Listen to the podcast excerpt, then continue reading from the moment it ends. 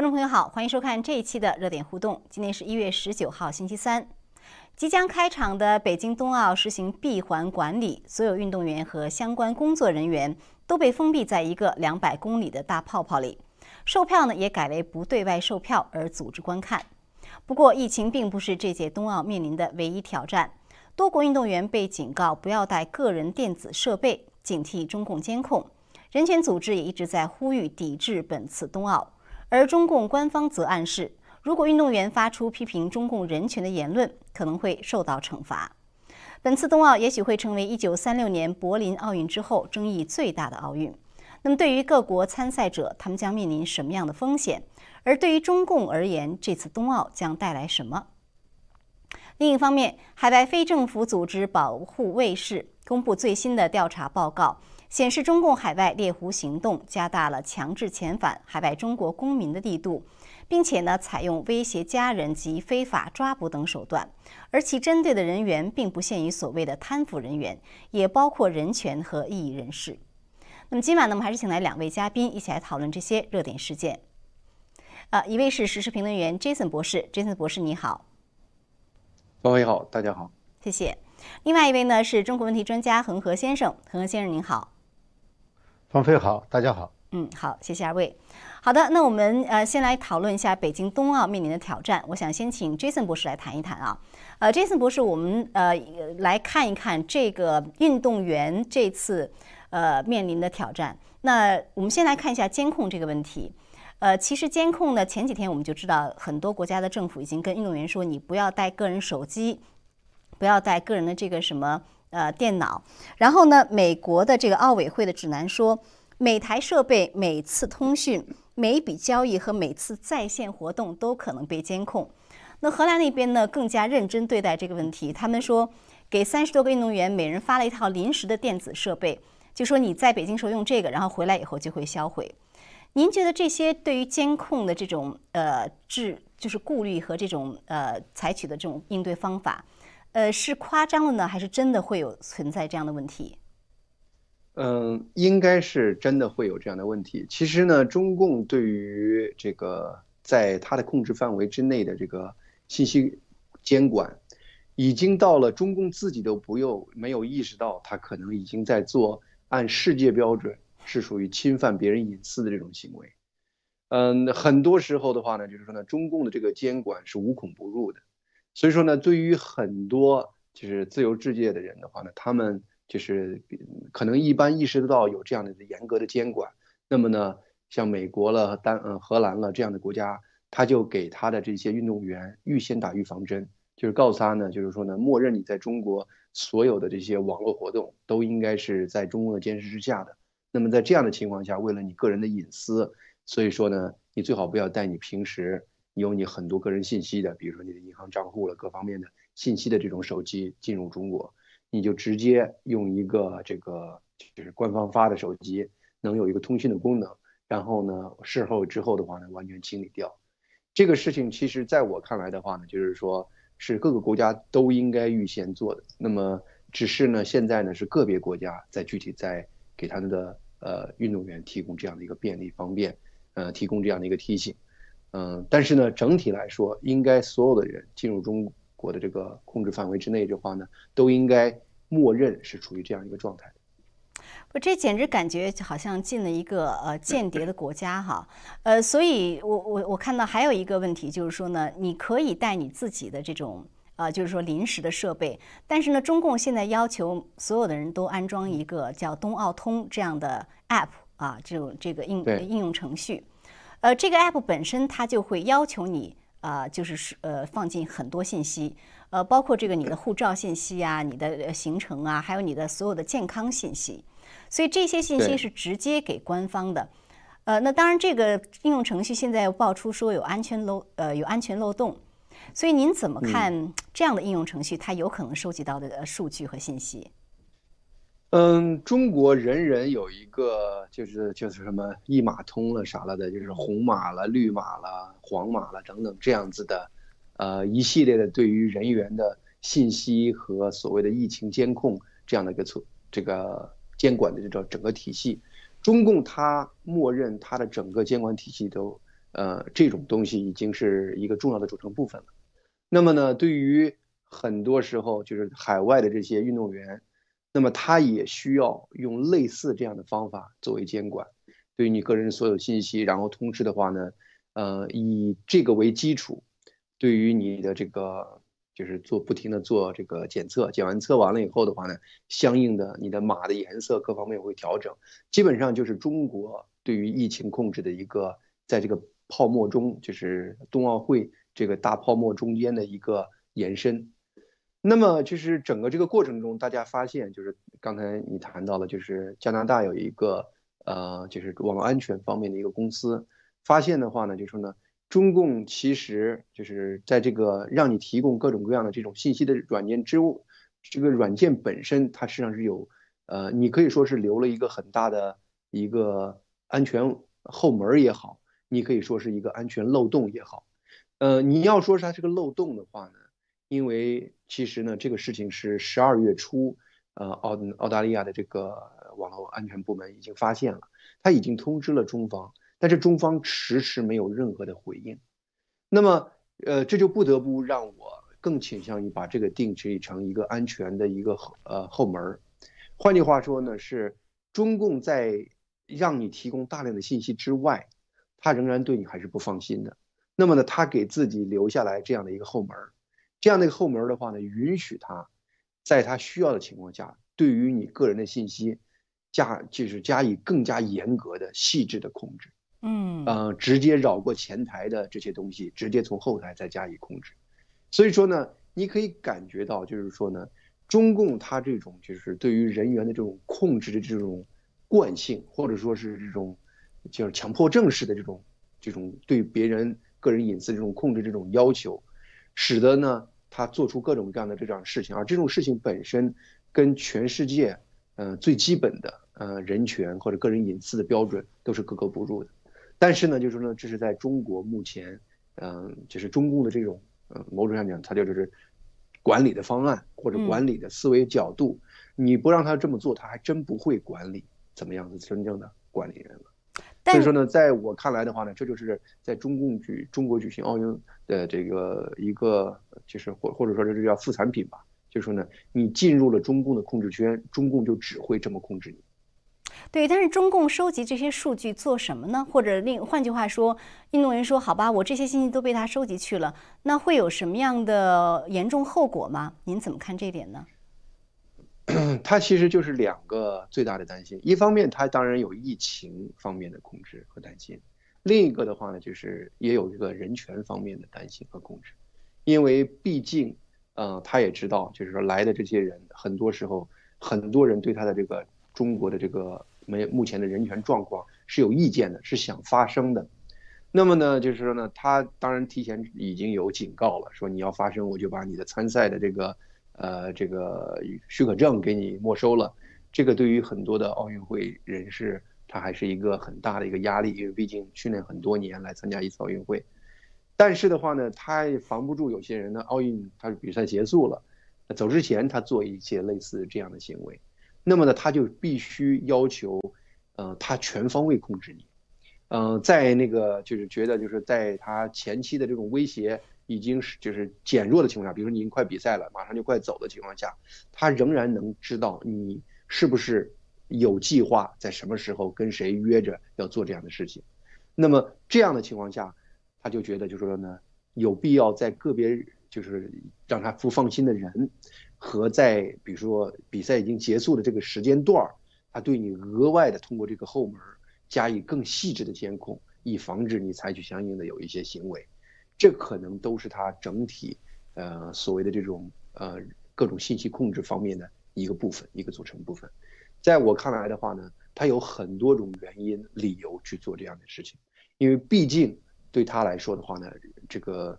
这个习近平给这次的要求就是只能成功不能失败，因为这是习近平在二十大呃之前最后一次就是在全球范围展现中共的这个所谓的领导力的。这样的一个行为，如果因为类似于这样子的人权抗议活动，呃，让中共没有出足面子，让习近平觉得相应的这个好像，嗯，就是正就是就反倒就是说呢，呃，没有展现中共的这种强有力的控制力，对于习近平二十大各方面都是一个很大的影响。所以说呢，在我看来呢，中国方面的压力是非常大的，呃，主要是来自于呃国内政治各方面的压力，使得他呢在各种方面些都不可能敢有一点点失误。所以说呢，他宁可在人权，呃，就违背人权的方式来控制人。而不愿意在任何地方有一点点放松。对，但是对于这些运动员来说啊，就是各个国家的这种参与人员来讲，其实这些冬奥这个争议已经很大了哈。那人权组织一直在呼吁抵制这届冬奥，然后呢，之前有彭帅事件啊什么的。那运动员现在自己又前所未有的被自己国家的政府警告说，你去那边不要带自己的东西啊，你可能会被全程监控啊，然后还不能。呃，有言论自由，对吧？你不能批评，不能说一些中共不爱听的话。就是凡此种种的这种东西，我觉得可以说，你进入冬奥有点像进入虎穴。但是我们没有看到，基本上没有看到什么人公开说，哦，那我就不参加。就是这方面的抵制的声音可以说是微乎其微。所以这也是为什么我觉得人权组织非常失望。其实对于这个运动员来说，呃，他对于这个抵制是非常非常难的，因为运动员他的一生就是可能都是奔着几个大的这个比赛去的，一辈子可能奥运会的这个机会可能也就是那么三两个，因为这个每个人的运动年龄都是非常有限的，所以说呢，对于很多运动员来说，他不是说是他没有这个人权是非观念，但是的话呢，对于他的个人的这个职业生涯来说的话呢，他又不忍心，呃，因为这个事情就完全把自己一生这样的一个机会就放弃掉。所以说呢，在我看来，就是运动员的很多举措，呃，我还是可以理解的。当然，与此同时的话呢，中国又是现在世界上，呃，就是最大的经济体之一，而且呢，中共呢又是属于那种不像美国，你指责美国政府把人家做好，美国政府他。呃，不会跟你这个就是斤斤计较的，必须开始对你这个人开始控制。中共一方面有强大的经济的这个呃这个市场，同时的话呢，他又是任何一点点行为，他都给你嗯必须要报复的。这就使得很多企业在对于批评中共这个事情上也是非常小心翼翼。嗯，这个过程中呢，不是这次冬奥会一次展现的。其实呢，我们知道，呃，中共可以在过去在新疆人权迫害持续这么多年的进行下去，在香港这个事情上，可以就是毫无顾忌的把香港从一个自由民主的这个城市变成中共这个众多的这种城市之一。这个过程其实是在国际上是没有阻力的。呃，甚至很多大的企业也没有因此明确的做出立刻撤出呃香港这样的事情，就包括新疆这边的事情，也是美国立法了以后，才有一些企业相应的做基于美国的立法而做一些调整。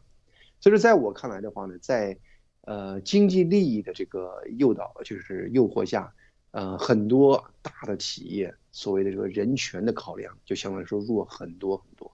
这是现在我们不得不面对的人类的一个残酷的现实。呃，在众多的以利益为驱使的大的国际公司，他们其实呢，主要是为了这个利益，而不是真正的考虑人权的问题。所以说呢，呃，如果我们总是对这些大的企业抱很大的期望，其实最终只有失望。其实，在我看来的话呢。利益冲击下，没有哪一个企业能站稳人权这个最基本的一个原则的。嗯，好，那我们再请恒河先生分析一下。呃，恒河先生，我们刚才呢就是提到了这个监控的问题，呃，特别是对于中共收集运动员的这个数据，我也想问一下，就是中共收集运动员的数据有没有可能他会在事后拿来做其他的事情？比如说你收集的运动员的健康信息，那你知道哪些运动员他可能有一些健康上的问题？你甚至以后可能以此来要挟，就是您觉得他收集数据会不会有比较严重的后果呢？哦，肯定有严重的后果。就是说，你看他对美国，呃，曾经有过大量的窃取窃取这个联邦雇员的那个信息。你说他是美国联邦雇员，他怎么收集这个信息对他来说有什么用？他都有用的，就是在任何一个领域，呃，任何收集到的信息，你可以看到他是广泛收集，不仅仅对美国的这种联邦呃雇员，还有对各个企业，呃所有的信息他都要，因为对他来说的话，他都可以作为威胁、要挟或者是这个获得他自己利益的手段。那么更不要说在体育方面，体育方面你要知道，是中共是最早，就是他在完全和这个世界隔绝的情况下，那么他的这个国际形象，他的这个外交政策靠什么？就是靠体育啊。所以体育在很大程度上是中呃中共从一开始，从封闭到后来开放，呃都是他最主要的一个国际形象的一个，呃就从这条通道走的。所以说。这个对他来说一直是有用的，要不然的话他也不会这么重视。你看，从这个二零零八的这个呃奥运一直到现在的这个冬奥，啊，他是非常重视的。嗯，呃呃，那这里头还有一个问题啊，就是他获取信息啊。刚才我想，呃，我想补充一下哈。嗯，就是呃这个漏洞哈，就是他这个漏洞是可以，呃，或就是不仅是你在这个冬奥通里面。提供的个人的信息，你手机里面的其他信息，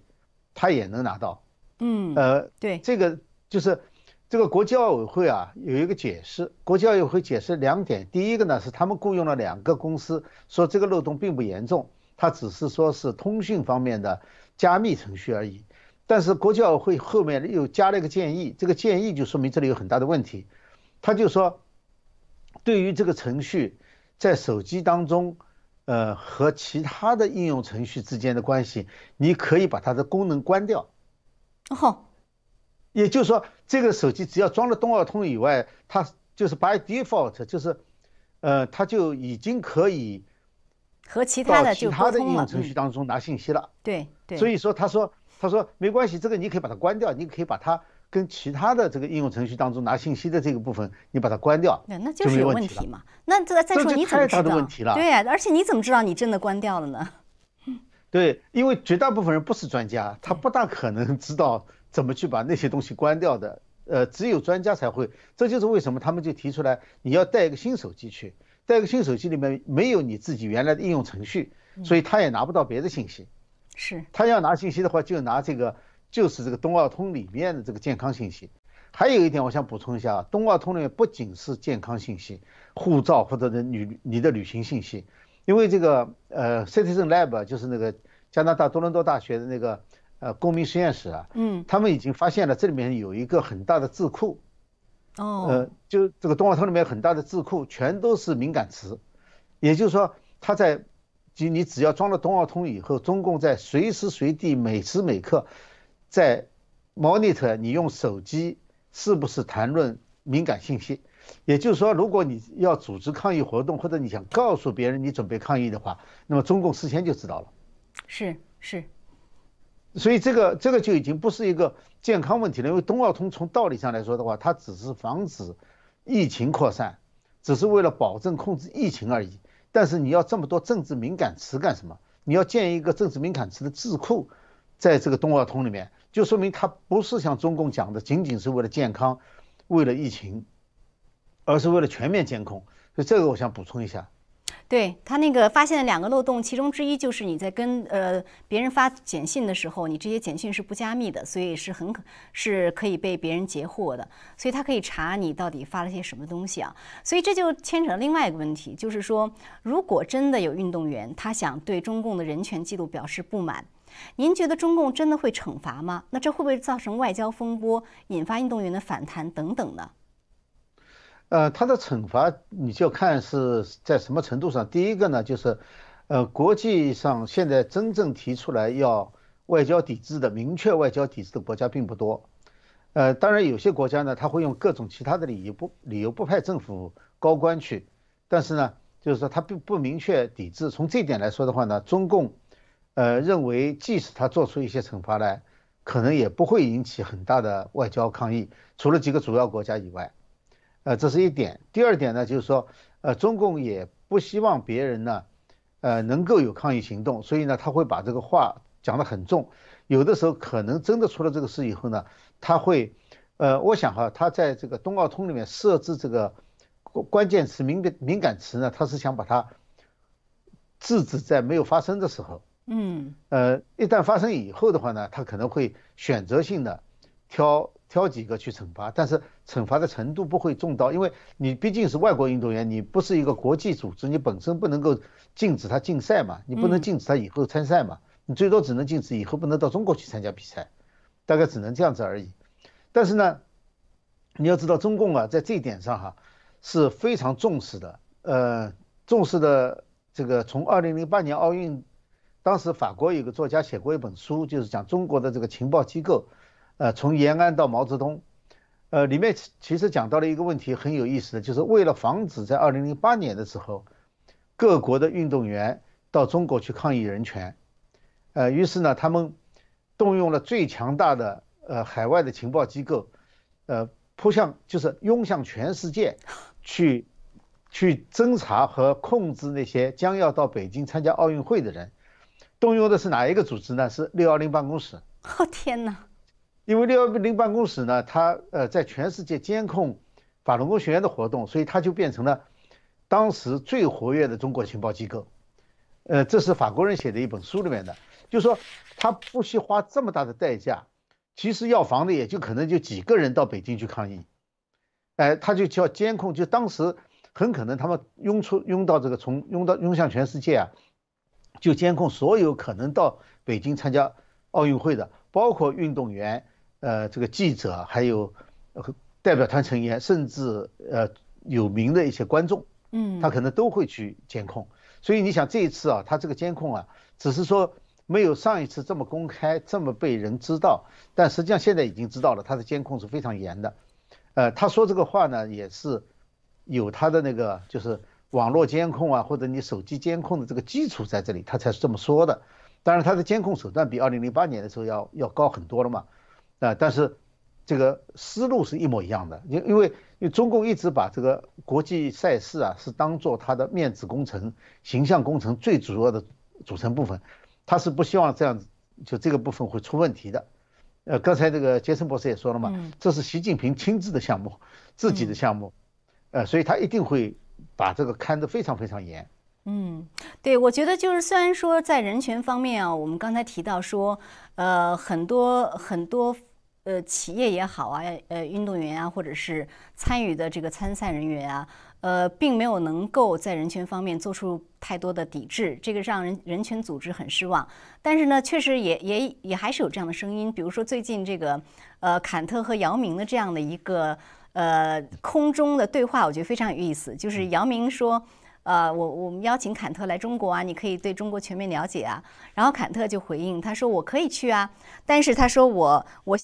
能够这个参观维吾尔强迫劳动营。然后他说我能不能访问那些被折磨的当地女子？然后他还说我能不能目睹北京当局强摘器官，同时呃呃就是焚毁尸体的场面？我觉得他的这些回应是够犀利的。”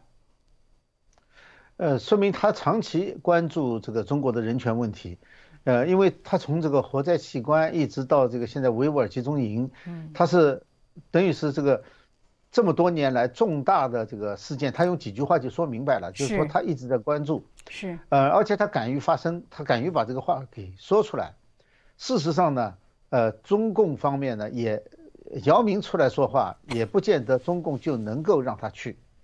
他只是说这是一个外交手段，把球踢给你，看你怎么样。中共最会说的就是这句话了。相对对海外很多这个异议人士，或者是敢公开发声的人，呃，或者是更多的是就是西方的政客，他都是用这种方式，就是邀请他们到中国去，然后让他们参观。但实际上在这个过程当中呢，他实际上是并不会让他们去任何可以去的地方，就跟这个呃疫情溯源调查是一样的，他们会把他安排到一些。很特殊的地方，然后呢，让他让他吃得好，穿呃这个玩得好，甚至会留下一些把柄在他手里。嗯，那到时候你就非得替他说话不可，这种可能性最大，不会让你到你想要去的任何地方的。你记得这个一九九九年的时候，就是关于这个中美呃中美有一个呃精神病学会议在北京开嘛，后来当当时就提出来这个法轮功学员被关精神病院的事情。后来两个国家的精呃这个精神病学专专家委员会呢就决定，二零零四年的时候那个美国的精神病学会到中国去调查。就在他们出发之前，中国精神病学会给他们发了一个 email，发了一个信，说是原来我们讲定的，你们愿到哪里去到哪里去，不受任何阻碍。现在这条这个条件我们不能满足你们。嗯，所以美国精神病学会就决定了说，既然不能满足，我们就不能演你们要我们演的戏，所以我们就不去了。嗯，是这个问题。所以就是说呢，我觉得在人权问题上啊，保不准真的是在北京奥运期间哪个运动员真的发生了，我觉得那时候对于中共政府也是个考验挑战。就说你你真的处理吗？你到底怎么处理？你要引起更多的外交纠纷吗？其实还有一个就是就是我疫情啊，我觉得这个疫情呢，呃，更大的意义上，我我倒觉得不是对运动员的挑战，是对中共的挑战。呃，我看有人就说说呃，说这个如果说真的在运动员中检测出，比如说这个阳性了，那这个运动员按照这个中共的做法，一个人检测出来，你所有的这个群体都要隔离。那是不是这一个国家的全部选手都要被隔离呢？您觉得这个东西中共会怎么应对？对对，这是一个很大的问题，就是呃，隔离这个概念啊，在中国和在世界的其他国家是不一样的。当然，最近有很多国家呢，这个西方国家表现呢也是特别不正常，就说这个疯狂的程度啊也是特别不正常的。但是呢，这些呢，毕竟相比较而言，和中国的那种疯狂呢是。还是不在一个等级上的，所以西方的绝大部分的概念呢，它现在只是抓抓的最严的就是什么疫苗啊、疫苗护照啊这些东西。他对隔离呢，其实基本上还是主动隔离，自己在自己在家隔离。不像在中国呢，中国因为它有个清零，这个全世界都没有的。嗯，呃，要清零的话，他就隔离起来，就是就是要牵连很多人嘛。所以说，一个人如果是阳性的话，全楼就要被送走隔离。那么这种隔离方式呢，是中共认为这就叫隔离，所以他不会为了一个运动员改变他的隔离政策。在隔离政策方面，中共将面临的是一个非常严重的挑战，就是说真的发现阳性以后，而这个可能性是非常大的，因为现在，呃，其实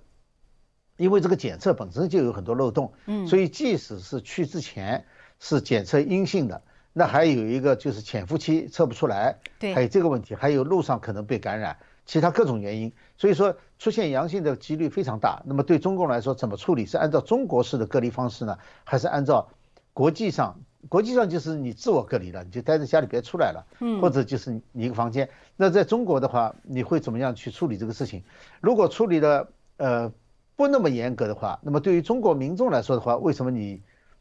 既然他们可以这样子，为什么我们老百姓不能这样？嗯嗯。如果是按照中国的这个处理方式的话呢？那么对于西方来说就受不了了。那，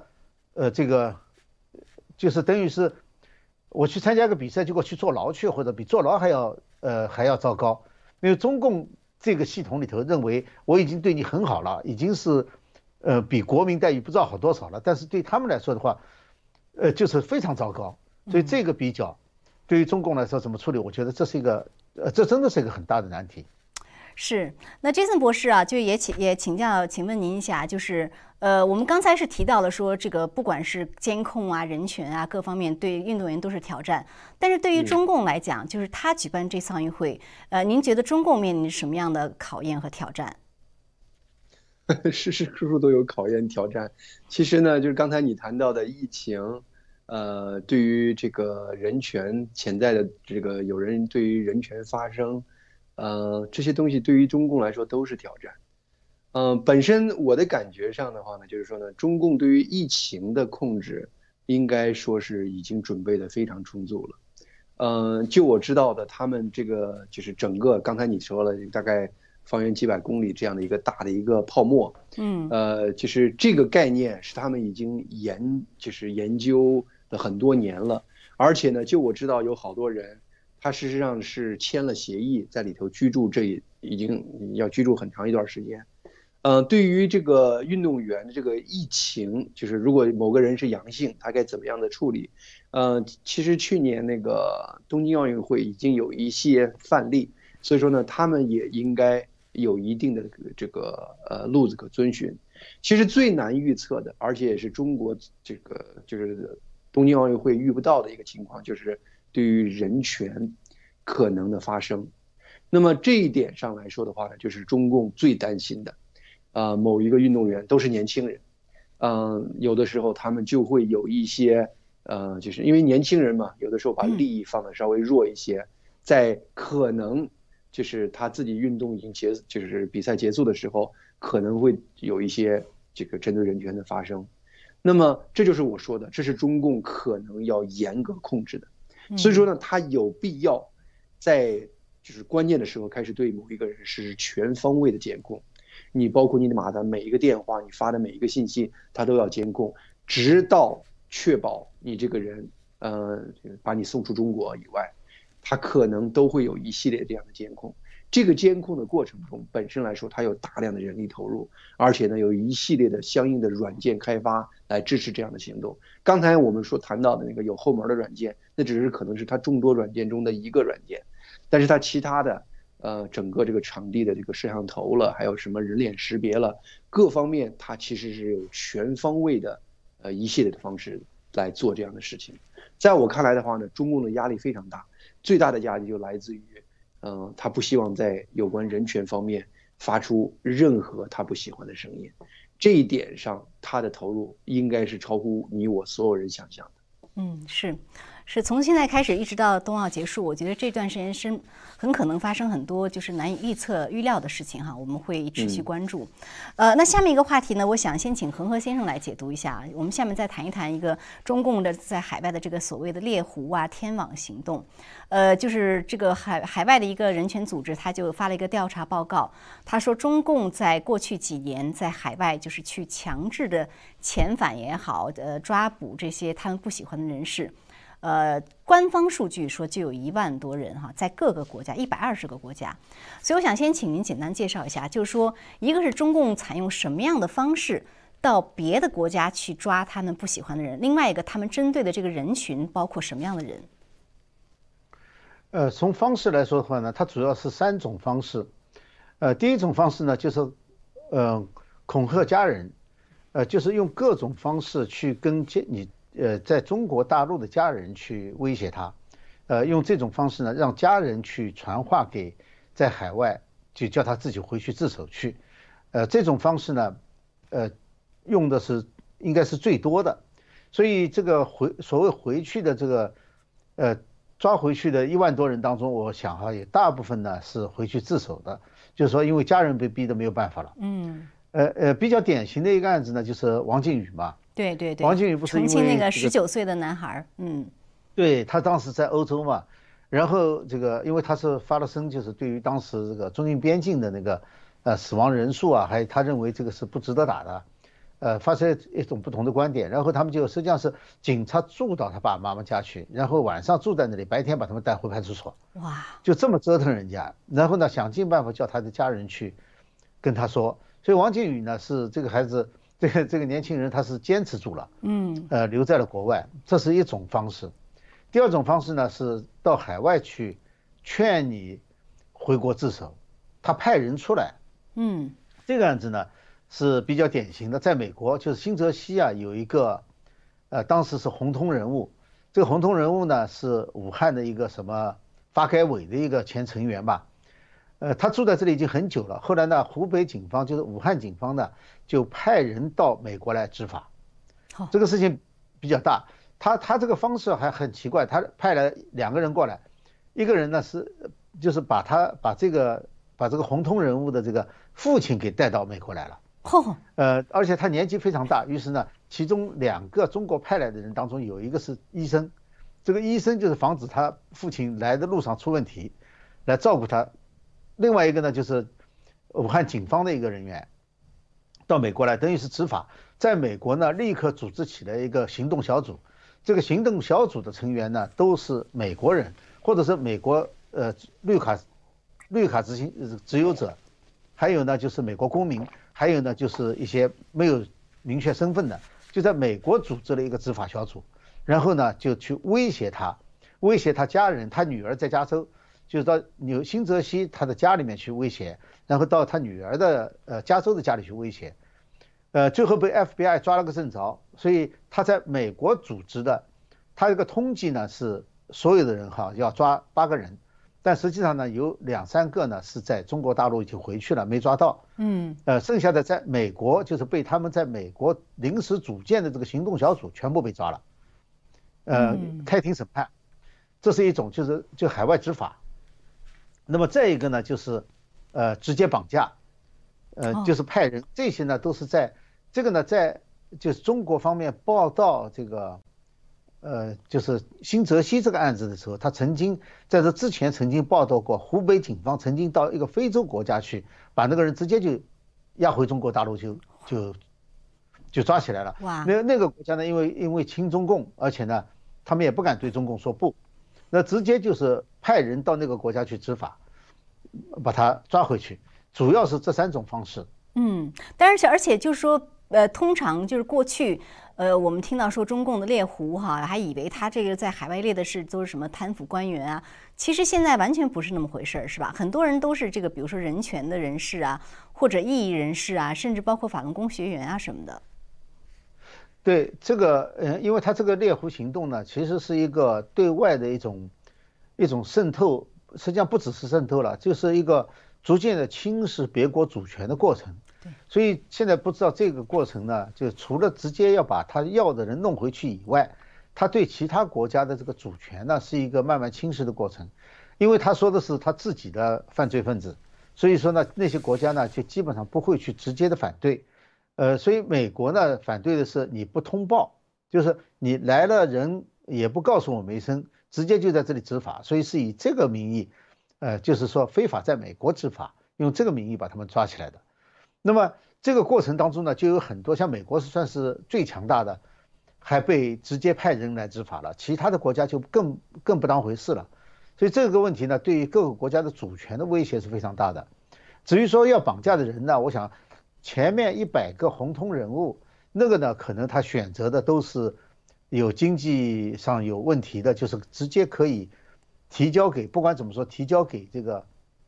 就是呃。国际刑警组织的，嗯，呃，但后来呢，因为这个做做惯了以后呢，他的权限就下降了，就是除了公安部以外，各地都可以了。所以说呢，各地都会把自己的私货，就从其实从中央开始，都把私货开始塞进去了，是吧？异议人士啊，比较著名的这个反对派人士啊，还有这个宗教团体的，呃，流亡在外的呀，就这些呢，他也会把它加到里面去。所以说，后来扩展到越来越大的时候呢，就跟迫害某一个特定团体一样的，他事后一定会把这个方式呢应用到其他人那里去。因此，现在他们公布的这个一万多个人当中，呃，他们调查了，就是这个呃，就是呃这个人权组织啊，他们调查的人当中，他就包括很多，就是不是这个呃经济犯罪啊，或者是什么犯罪。就是中共所定的那些那些贪官啊，都已经不是了，所以说这个这种情况呢，对于其他的国家来说呢，就是个更大的威胁。因为如果贪官的话哈，你有引渡条约，然后你提出来要求引渡的话呢，如果这两个国家的刑法在这方面是一致的话，对，那么别人国家警方是可以配合你的。但是呢，像这一类的呢，就更严重了，因为这个政治犯、思想犯，这个在其他国家呢是没有的。嗯，即使有引渡条约，别人也看完全不一样的，所以在这方面呢，就是侵犯那个国家主权和侵犯人权的行为呢，就更严重。是，这太严重的一个事情啊！呃，那我想请 Jason 博士谈一谈，就是我们看到说，呃，中共做这个事情啊，呃，这个人权组织他的报告，他保护卫士啊，他就说，他说中共这样一个长臂监管的关键工具呢，是要确保对逐渐庞大的海外华人群体进行控制。呃，我觉得他这个讲的还真的是有点道理，您怎么看呢？是的，是的，其实 这个猎狐运动，这个其实在这之前，《华尔街日报》了各方面西方媒体是很多年前就已经报道了。当时他们采用的手段呢，呃，《华尔街日报》至少报道的过程中的话呢，它主要采用的还是充分的钻美国法律的空子。它事实上呢是在美国。以美国的本地法律来起诉一些他要抓的人，在美国呢有一个概念叫做叫做司法流氓，就是有的时候的话呢，就说呢，你其实这个官司本身你可能是对的，但有的时候你不得不呃这个跟他妥协，原因就是因为打官司的过程花钱花的非常厉害，因为你要请个律师，一个小时就是几百块钱。很多人一一场官司打下来，打赢了，但是呃，可能律师费就得几十万。很多时候他就是这方面受不了。他其实呢，有的是就是很多时候就是他为什么能把这个人逼回中国呢？他一方面在国内那边的话呢，他在对你的亲人会有施压，但另一方面在美国这边，他也要利用美国的本地的司法。利用滥诉的方式，就是给你起诉你各方面，就是用这种司法的这种方式，嗯，在经济上对你进行实施一种迫害。美国就是有一段时间也注意到了中共在采用这样方法，但是有的时候是实在没办法，原因是美国的司法和他的政府实际上是分割的。呃，很多时候呢，政府，你比如 FBI 了，或者美国的这个国务院的人，他意识到这个法律程序完全事实上是中共在利用法律在。呃，经济上折磨这个人，但事实上的话呢，他又走的是地方司法这条道路，你政府又没有权利直接让这个司法形式停下来，而地方的法官呢，有的时候的话呢，呃，他还意识不到整个这是一个中共全球运作的一个步骤之一，他有的时候还只是按当地的一个民间诉讼案子在处理，整体来说的话呢。这个过程，换句话说，这是这就是中共使用的各种各样的手段的一个手段来实现他的这个目的。嗯，当然了，这个过程中，在美国相对来说是收敛一些，他还一般走法律程序。但是美国这次起诉他采用的方式就是呃外国代理人，就是外国代理人事实上是一个非常非常呃有趣儿的一个法律概念。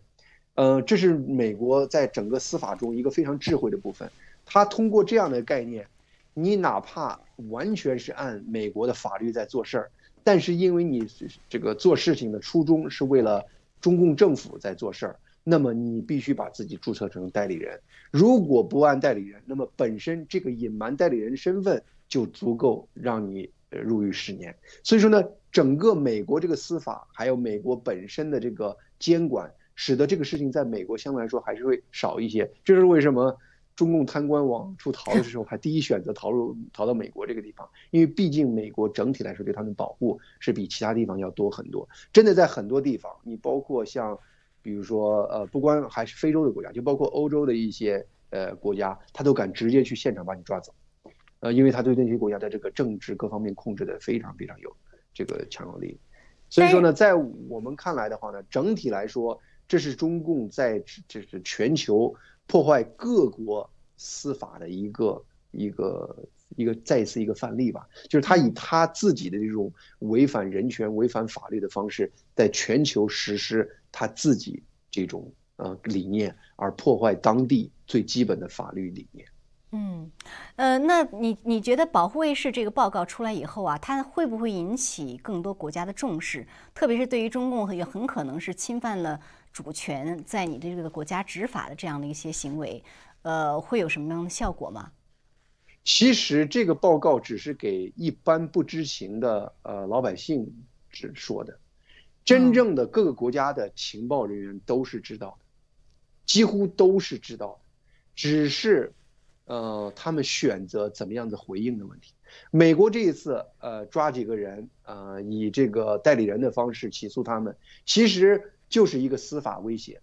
呃，美国做出这样的行动，中共相对来说可能会收敛，但是其他国家并没有相应的行动。嗯，好的，我们要拭呃拭目以待，因为现在它确实不只是一个什么经济问题了，牵扯到很多公民的这种人身安全。呃，那非常感谢二位今天的点评，我们节目时间很快又到了，我们也感谢观众朋友收看，下次节目再见。